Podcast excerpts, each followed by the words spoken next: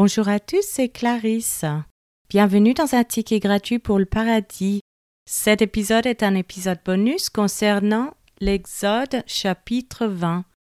La foi requise pour croire au naturalisme.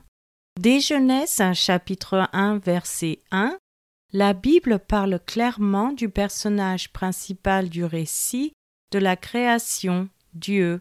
En tant qu'agent agissant dans la création, Dieu était spécifique et intentionnel, à voir dans Exode chapitre 20 verset 11, comme suit. Car en six jours l'Éternel a fait les cieux, la terre et la mer, et tout ce qui est contenu, et il s'est reposé le septième jour, c'est pourquoi l'Éternel a béni le jour du repos et l'a sanctifié. Et bien qu'il faille de la foi pour croire en un Créateur, Croire aux théories athées nécessite autant de foi, sinon plus. Ceux qui croient que tout est venu purement par des processus naturels sans aucune contribution divine doivent croire que 1.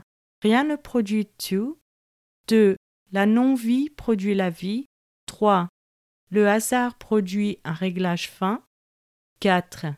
Le chaos produit de l'information. 5. L'inconscience et 6. La non-raison produit la raison. Ce type de naturalisme nécessite un acte de foi aveugle que de nombreuses personnes rationnelles ne sont pas disposées à faire. En termes simples, les piliers centraux de la théorie athée pourrissent rapidement lorsqu'ils sont exposés à un examen minutieux. Je vous remercie à tous d'avoir écouté. C'était Clarisse dans un ticket gratuit pour le paradis.